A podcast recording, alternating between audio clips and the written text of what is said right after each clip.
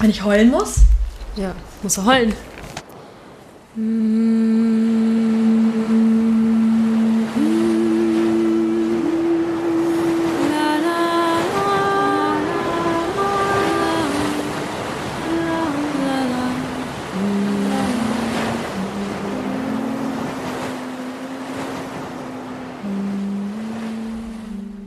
Herzlich willkommen zu The Mermaid Project, ein kleiner Research zu Liebe und Beziehungen. Im Auftrag einer kleinen Meerjungfrau werden verschiedene Menschen befragt zu ihren Erlebnissen und Erfahrungen zu Liebe und Beziehungen. Und heute habe ich eine alte Freundin von mir zu Gast. Willkommen, Lena. Vielen Dank. Ich freue mich, dass ich da sein darf und dass du bei mir bist. Genau, magst du einmal sagen, wo wir sind? Und wir wo das nächste Gewässer ist. Das nächste Gewässer ist die Spree und wir sind in Berlin und sitzen in meinem Zimmer bei Kerzenschein auf dem Boden. Wir haben kurz überlegt, ob wir uns in die Badewanne fläzen, aber weil die Badewanne neben der, also nicht neben der Küche, das Bad ist neben der Küche, hatten wir ein bisschen Sorge, dass es zu laut ist in der Küche. Ne? Und hier ist cozy. Ist, ist cozy, aber wäre schon witzig gewesen in der Badewanne. Ja, wäre schon lustig gewesen. Na gut, ähm, zu unserer Beziehung. Mm, wir kennen uns, glaube ich, seit neun Jahren, haben wir eben überlegt. Und Lena hat FSJ gemacht in dem Kinderzirkus, wo ich gearbeitet habe. Das heißt, wir haben ein Jahr zusammengearbeitet und uns danach, solange du in Köln gewohnt hast, noch relativ häufig gesehen, dann immer ein bisschen weniger. Und jetzt immer, wenn ich in Berlin bin. Und Lena ist ähnlich wie Eileen, Fan erste, erste Stunde und weiß die erste Frage schon, hat sie sogar vorbereitet. Das hat wirklich noch nie jemand vorher gemacht. Was ist denn die erste Frage? Aus welcher Perspektive sprichst du denn heute, Lena? Also jetzt ganz tagesaktuell ist es eine sehr nervöse, aufgeregte Perspektive, eine sehr chaotische. Alles ist ganz viel los in meinem Leben. Aber wie bin ich denn hier hingekommen? Ich bin Ende 20. Ich bin eine weiße Cis-Frau. Ich bin in einer Kleinstadt aufgewachsen, auf einem Bauernhof und habe es dann über ein paar Umwege nach Berlin geschafft mit einem The one Stopp. goal geschafft ja, nach, goal. nach, Berlin. From, from the Bauernhof. Im äh, Ruhrpott. Genau, genau, im tiefsten Westen, in den, nicht in den tiefsten Osten, aber in den Osten von Berlin. Da habe ich es hingeschafft ähm, mit einem kurzen Stopp in Köln. Ich spreche aus einer Perspektive ähm, einer Frau, die schon eine sehr lange Beziehung hinter sich hat und jetzt eine zweite lange Beziehung führt und parallel dazu eine dritte Beziehung. cool, damit hast du ja schon ein bisschen was zu deiner Beziehungsvorstellung gesagt. Das heißt, du führst eine Beziehung zu, also kannst du das nochmal? Genau, ich führe aktuell eine Fernbeziehung äh, mit einem Mann und eine Beziehung hier in Berlin zu einer Frau. Und Hast du eine Bezeichnung für das Konzept oder wie, wie sprichst du darüber? Ich setze da sehr ungern Labels drauf, weil die Worte dafür in meinem Kopf schon so mega Klischee Berlin ausgelutscht sind und irgendwie so einen komischen Stempel drauf geben bin noch so ein bisschen unsicher. Mm, ich sage einfach, ich habe einen Freund und ich habe eine Freundin. Und andere würden dazu wahrscheinlich offene Beziehung sagen oder eine polyamore Beziehung. Genau. Ich denke einfach, I got a girlfriend and I got a boyfriend. Und der eine ist ein bisschen weiter weg und die andere ist ein bisschen näher. Mm, ich kenne dich ja noch von früher aus einer sehr anderen Beziehung. Also äh, monogam und auch sehr eng, hatte ich immer das Gefühl damals. Ähm, wie bist du von dort jetzt hier gelandet? Ich habe in der Tat eine sehr lange Beziehung geführt zu einem Mann. Genau, das war einfach mm, irgendwie so ein bisschen auch, wie ich aufgewachsen bin. Also irgendwie in der Kleinstadt und auf dem Gymnasium und dann ähm, hat man einen Freund aus der Stufe über einem und dann ist man irgendwie zusammen und dann studiert man vielleicht in der gleichen Stadt oder auch nicht. Ähm, und dann wächst man irgendwie so miteinander auf und das läuft so alles vor sich hin. Und dann habe ich aber nach acht Jahren, ich glaube mit 23 oder mit 24 Schluss gemacht. Das war ein ziemlich langer Prozess für mich, das alles so klar zu kriegen, aber mit der Entscheidung ging es mir dann erstmal sehr gut. Und ich dachte, wow, jetzt nach acht Jahren Beziehung ähm, wird es richtig wild und ich kann jetzt endlich irgendwie meine Zwanziger ausleben, wie einem das ja auch irgendwie so mh, hm, vorgelebt wird, dass man in seinen Zwanzigern so wild sein soll und alles ausprobieren und was weiß ich, bis man sich dann irgendwann so mit den 30ern so settelt. Das war irgendwie so sehr in meinem Kopf. Ähm, zu, zuerst war aber ziemlich in meinem Kopf, okay, ich habe jetzt diesen einen Freund und mit dem äh, werde ich jetzt alt und wir werden dann doch irgendwie heiraten und dann wieder zurück in unsere Kleinstadt ziehen. Aber genau, das ist nicht passiert. Ähm, ich habe dann Schluss gemacht. Damit ging es mir erst ziemlich schlecht, dann ziemlich gut. Und dann habe ich ein bisschen ähm, getindert und mir irgendwie aus Versehen, whoopsie-dupsie, direkt den nächsten angelacht. Und dachte aber irgendwie, fuck, nee, da ist irgendwie noch viel mehr. Es kann jetzt nicht sein, dass ich mega lange mit einer Person zusammen bin und mir wünsche, ganz viele Leute zu daten und ganz viel zu lernen und ganz viel, weiß nicht, wilde Sachen zu erleben irgendwie und mal Single zu sein und auf Partys zu gehen, rum, rumzuknutschen und dann direkt wenige Zeit später den nächsten monogamen Freund äh, mir anlache. Aber ich glaube, damals hatte ich noch gar nicht so dieses Beziehungskonzept von, was ist monogam, was ist Poly, das hatte ich alles noch nicht so auf dem Schirm. Es war eher so ein Gefühl von, fuck, ich will nicht wieder so eingeengt sein. Was, also ich mag die Person richtig doll, aber ich will nicht nochmal mich so fühlen. Und wie war dann der Start? Holprig. Also, weil ich glaube, ich habe meinem Freund das Gefühl gegeben von, ich finde dich super, ich will mit dir zusammen sein, lass uns ein Pärchen sein. Und von, ich date irgendwie doch noch rum und ich treffe doch noch andere und das ähm, führt zu Enttäuschung, wenn die andere Person das nicht erwartet. Und wenn wenn man drüber also wenn man nicht drüber redet und da irgendwie ja an der andere Vorstellungen sind von Beziehungen und irgendwie war es dann holprig und ich glaube jede am Anfang einer Beziehung kennt man sich ja noch nicht so gut und man streitet auch mal und man ist gleichzeitig aber noch in dieser Honeymoon-Phase, wo irgendwie, weiß ich nicht, wo man viel Zeit miteinander verbringt.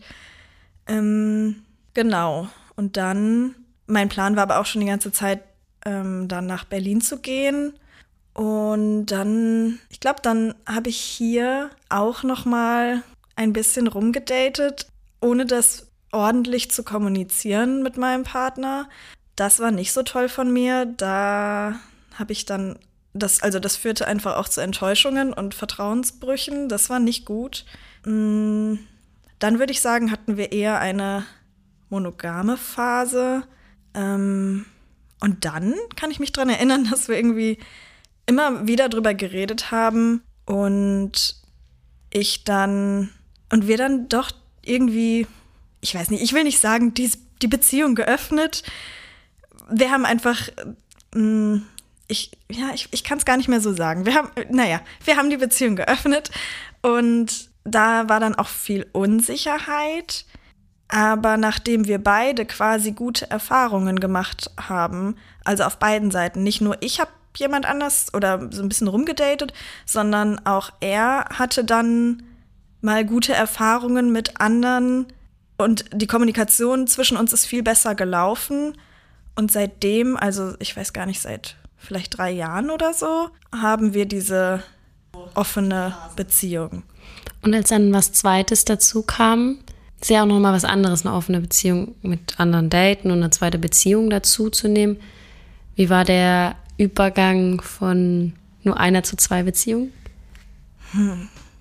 Oder gab es einfach keinen der, Übergang?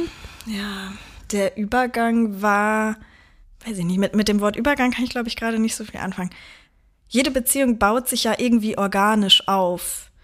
Und die, die, die hätte sich ja auch unabhängig von ihm ganz, so ganz normal organisch aufgebaut. Also, ähm, dass es immer enger wird oder ja, was meinst du? Dann meine ich eher, hat die Entstehung der zweiten Beziehung die andere Beziehung beeinflusst? Ich, ich denke schon. Aber sie hat sie nicht erschüttert oder sie hat sie nicht aus den Bahnen laufen lassen oder ähm, sie hat sie nicht krass verbessert oder krass verschlechtert. Ich weiß nicht, ob sie sie intensiviert hat. Also ich hätte da jetzt gar nicht so eine Wertung zu, glaube ich, weil beide Beziehungen schon für sich stehen und meine vorherige Beziehung zu meinem Freund ist eine sehr gefestigte, ruhige, undramatische, entspannte Beziehung, ähm, die auf festen Säulen steht und ähm, durch den ich eher, also ich habe da eher viel Support erfahren von meinem Freund.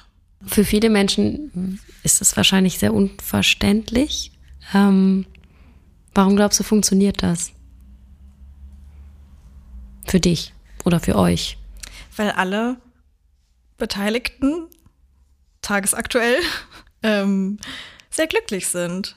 Alle sind okay. Alle sind irgendwie happy. Und das funktioniert gerade. Und ich kann natürlich nicht versprechen, was so in der Zukunft läuft. Und man muss schauen, was für Gefühle kommen, was für Gefühle sich verändern. Aber es funktioniert, weil wir gerade alle ganz glücklich sind. Es ist jetzt kein Geheimrezept oder so. Wie sind wir denn glücklich geworden? Hm. Indem, glaube ich, jeder seine Wünsche äußern konnte oder immer seine Bedenken äußern konnte. Aber jeder hat auch gemerkt, wie glücklich die jeweils andere Person das macht. Und dann, das ist ja eigentlich schön so. Wenn mein Freund sieht, wie happy ich hier gerade bin, dann macht den das auch happy.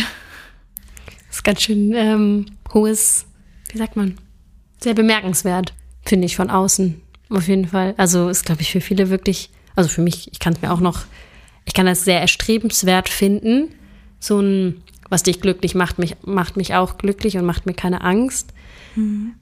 Ähm, spielen Verlassensängste in euren Beziehungen eine Rolle? Ich kann da jetzt quasi, ich kann ja jetzt nicht für die anderen sprechen. Natürlich.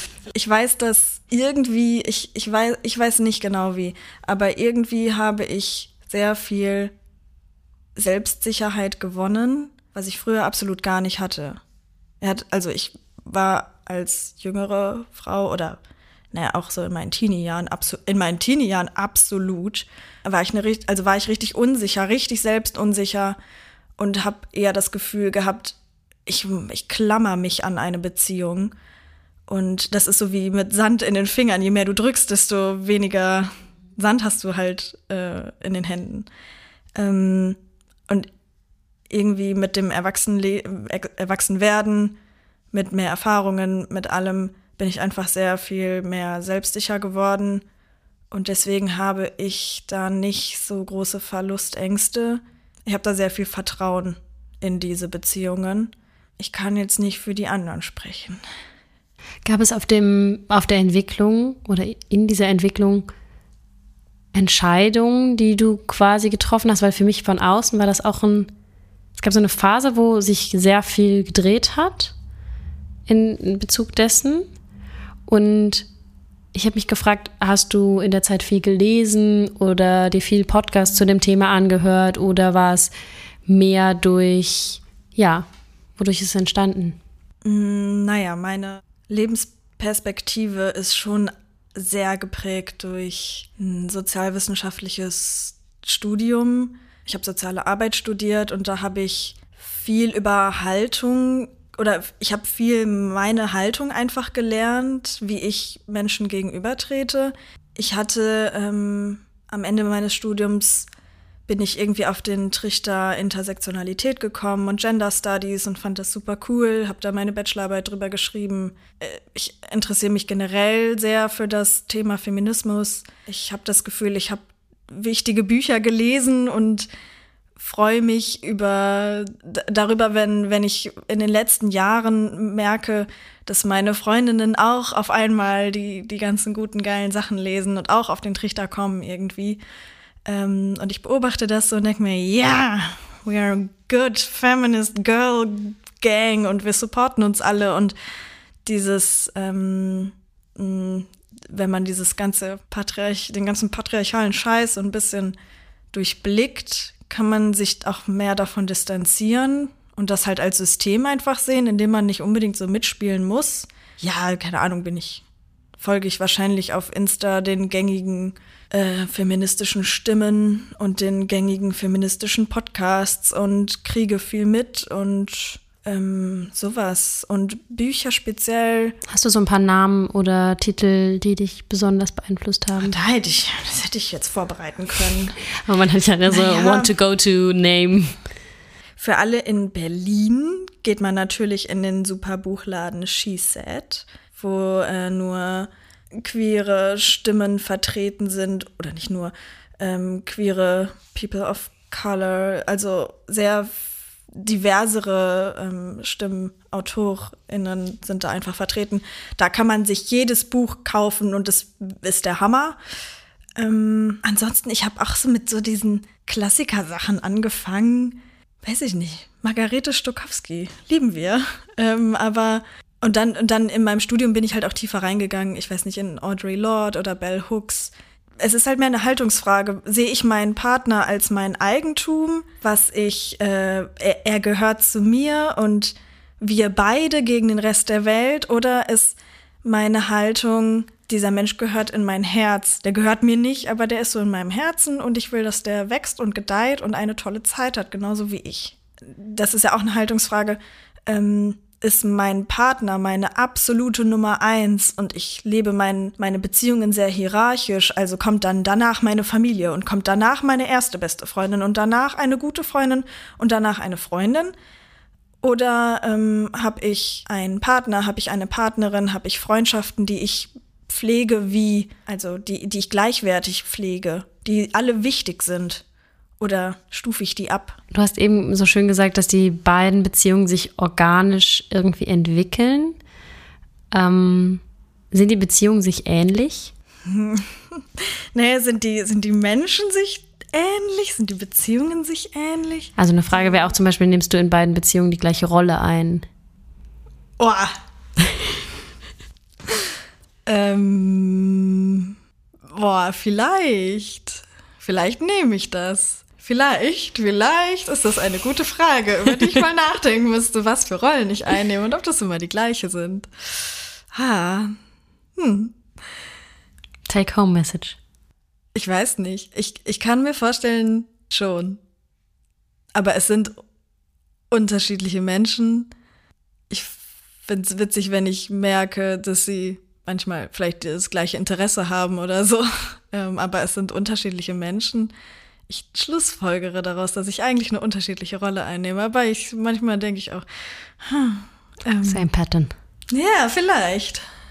Ich habe vor einiger Zeit mit auch einer Frau gesprochen, die zwei Beziehungen geführt hat. Und da wurde es so ein bisschen wackeliger und dann war so ein bisschen die Frage, dann hat sie irgendwie so gesagt, ähm, naja, aber in der einen Beziehung kriege ich das genau, was ich brauche und in der anderen Beziehung kriege ich das genau, was ich brauche. Und wenn ich beides habe, ist alles perfekt. Aber wenn ich mich entscheiden muss, und sie musste sich dann entscheiden, dann fehlt ihr eine Sache. Hm. Ja, da ist, denke ich, auch diese grundsätzliche Haltung, warum leben wir so, dass wir denken, ein Partner muss uns alles geben können. Und alles, also so, so wachsen wir ja auf, so wächst ja auch die kleine Meerjungfrau auf. Dass sie, also dass, dass wir glauben, irgendwann kommt unser Puzzlestück unsere zweite bessere Hälfte, unser Seelenverwandter, und damit ergänzt sich alles. Und darauf baut man alles auf, auf eine Person. Ich meine, so, so führt man ja auch eigentlich nicht unbedingt Freundschaften. Du hast ja äh, mit der einen Freundin teilst du eher die Leidenschaft ähm, zu Konzerten, zu Musik. Ihr habt irgendwie eine gute Zeit ähm, zu der anderen Freundin, das ist deine Kindheitsfreundin und da teilst du deine ganzen Erinnerungen und dein Aufwachsen. Ähm, mit deiner Schwester führst du eine komplett andere Beziehung ähm, und da erwartest du nicht, dass in einer Freundin, dass sie das gesamt Allrounder-Paket ist. Ähm, warum solltest du das von deinem, von deiner Liebesbeziehung erwarten? Wo hat die Frage angefangen? Wo habe ich geendet? Was ist dein Anker? Ich selber. Und was glaubst du, braucht man, um so ein Beziehungskonzept zu leben? Selbstsicherheit. Wie bekommt man die? Hm. Wie hast du sie bekommen? Loslösen von veralteten Glaubenssätzen. mit, mit Erwartungen der Gesellschaft auseinandersetzen und die für sich prüfen. Will ich so leben, wie das in meiner Kleinstadt vorgelebt wurde? Möchte ich, kann ich so leben wie meine Eltern? Ähm, möchte ich so leben wie alle meine Freundinnen um mich rum? Und wenn sich das komisch anfühlt, dann schaue ich mir das mal an. Und irgendwann, es hat sich für mich halt irgendwann komisch angefühlt. Und dann bin ich ein bisschen eingegangen wie eine kleine Blume. Und dann ähm, habe ich aber mich selber wieder gegossen und hoch, hochge, hochgezüchtet wieder. Ich bin wieder gewachsen. Ja, aber ich denke auch, dass ähm, sich davon vielleicht auch räumlich entfernen ist ganz gut. Ich bin so ein paar Umwege über große Städte gegangen im Nordrhein-Westfalen, bin aber jetzt in Berlin gelandet und bin hier sehr glücklich, dass ich jetzt erstmalig in meinem Leben mit Mitte, Ende 20 auch mal andere Lebensmodelle überhaupt sehe. Sehe, wie man auch mit Ende 20, Anfang 30 leben kann. Das ist super wertvoll, dass man einfach andere Vorbilder hat und andere Lebensweisen sieht, weil das habe ich in meiner kleinen Stadt absolut nicht. Und das war nicht gut für mein, für mein Aufwachsen, dass ich keine äh, zum Beispiel queeren Vorbilder hatte oder irgendwelche feministischen Vorbilder. Wissen deine Eltern von deinem Beziehungskonzept? Nein, aber das hat nicht unbedingt damit zu tun, dass ich mich da für, irgend, für irgendwas schäme oder verstecke, sondern eher, dass ich gerade in einer Phase bin, wo ich meinen Eltern nicht mehr alles mitteilen muss ähm, und wo es eher so eine Loslösung von zu Hause ist und ja, ich muss denen nicht mehr alles sagen. Ich muss denen nicht so viel Einblick in meine Beziehungsleben geben. Ähm, das ist auch irgendwie so ein, nicht ein Learning, aber das ist ein Unterschied zu meiner allerersten Beziehung. Da war es halt so üblich, dass, und da hat man natürlich auch noch zu Hause gelebt, dass der Freund so sehr integriert irgendwie in die Familie war oder oft zu Besuch war und alles. Aber jetzt baue ich mir hier ja mein eigenes Leben auf und lade Menschen in mein Leben ein ähm, oder auch nicht. Und das hat für mich gar nicht so eine große Priorität. Aber natürlich ist es irgendwie, weiß ich nicht. Das gehört ja auch zu so diesen gesellschaftlichen Erwartungen. Ja, wen bringe ich denn dann an Feiertagen oder an Weihnachten oder an Geburtstagen? Wer ist denn dann mein Freund? Wo ist denn mein Freund? So, das sind Dinge, da muss ich mir noch mal Gedanken drüber machen, weil da kann man halt nicht in der Kleinstadt mit um die Ecke kommen. Aber ja, genau, da, da müsste ich komplett anders ansetzen, da wo ich herkomme. Da ist es ja dann schon ein Ding, eine homosexuelle Beziehung zu führen, geschweige denn äh, eine homosexuelle Beziehung und eine heterosexuelle Beziehung. Also da muss ich ganz vorne anfangen. Wenn die kleine Meerjungfrau auch so selbstsicher werden will wie du, was würdest du ihr so mitgeben? If it's not a hell yeah, it's a no. Also if it's not a shell yeah. If it's not a shell yeah, it's a no. Ähm, äh, nur, nur das machen, was einen wirklich auch glücklich macht. Und das ist wirklich so ein blöder Satz jetzt, aber man soll wirklich keinen Fick drauf geben, was andere von einem denken aber das ist ganz schwer, das, das zu machen irgendwie. Und in, hier in Berlin fällt es sehr, sehr leicht, so zu leben. Rauszugehen, wie man will, zu knutschen, wen man will. Wie man aussieht, ist Wumpe. Was man macht, ist egal. Hier ist das alles ziemlich frei und ziemlich locker und tut ziemlich gut. Aber ich weiß, dass man das halt in anderen Städten und in kleinen Dörfern nicht machen kann und dann, dass es da eher auch noch gefährlicher ist. Ähm, aber eigentlich sollte man so leben, dass man keinen Fick gibt. Ja. Aber ist schwierig. Gab es in der Vergangenheit eine Frage, die dich lange beschäftigt hat oder ein Thema, was du als besonders wichtig erachtest in dem Bezug auf Liebe und Beziehung? Da ich ähm, sowohl Beziehungen zu Männern geführt habe, als jetzt auch eine Beziehung zu einer Frau, ähm, ist es spannend zu erfahren, ähm, wie man unterschiedlich behandelt wird und welche unterschiedlichen Fragen gestellt werden.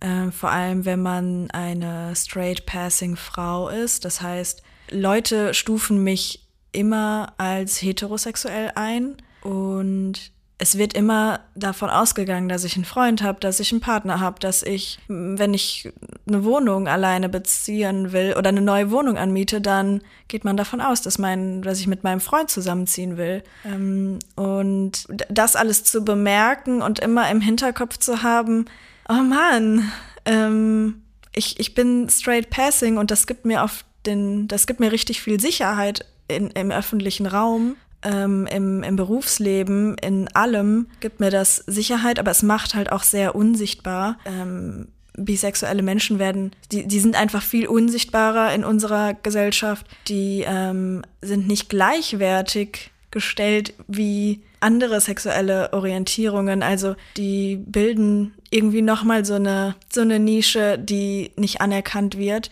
Und sich das einfach gleichzeitig in Beziehungen zu merken, ähm, wie, wie anders etabliert eine Beziehung zu einem Mann oder zu, eine Hetero-Beziehung ist als eine Homo-Beziehung und wie unsicher ähm, ich mich manchmal im öffentlichen Raum fühle mit meiner Freundin, ähm, weil ich vielleicht mit anderen Frauen schon mal so auf dem Bahnsteig irgendwie blöd angemacht wurde.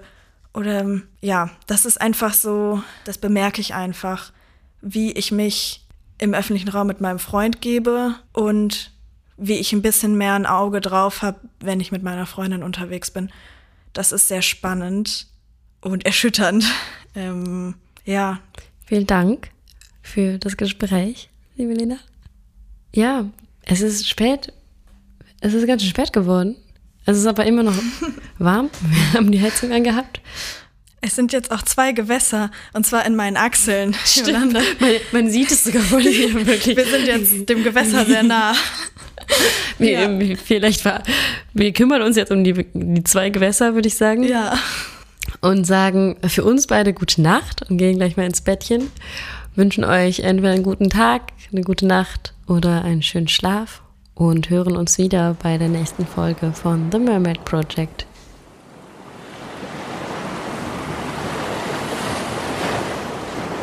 Mm.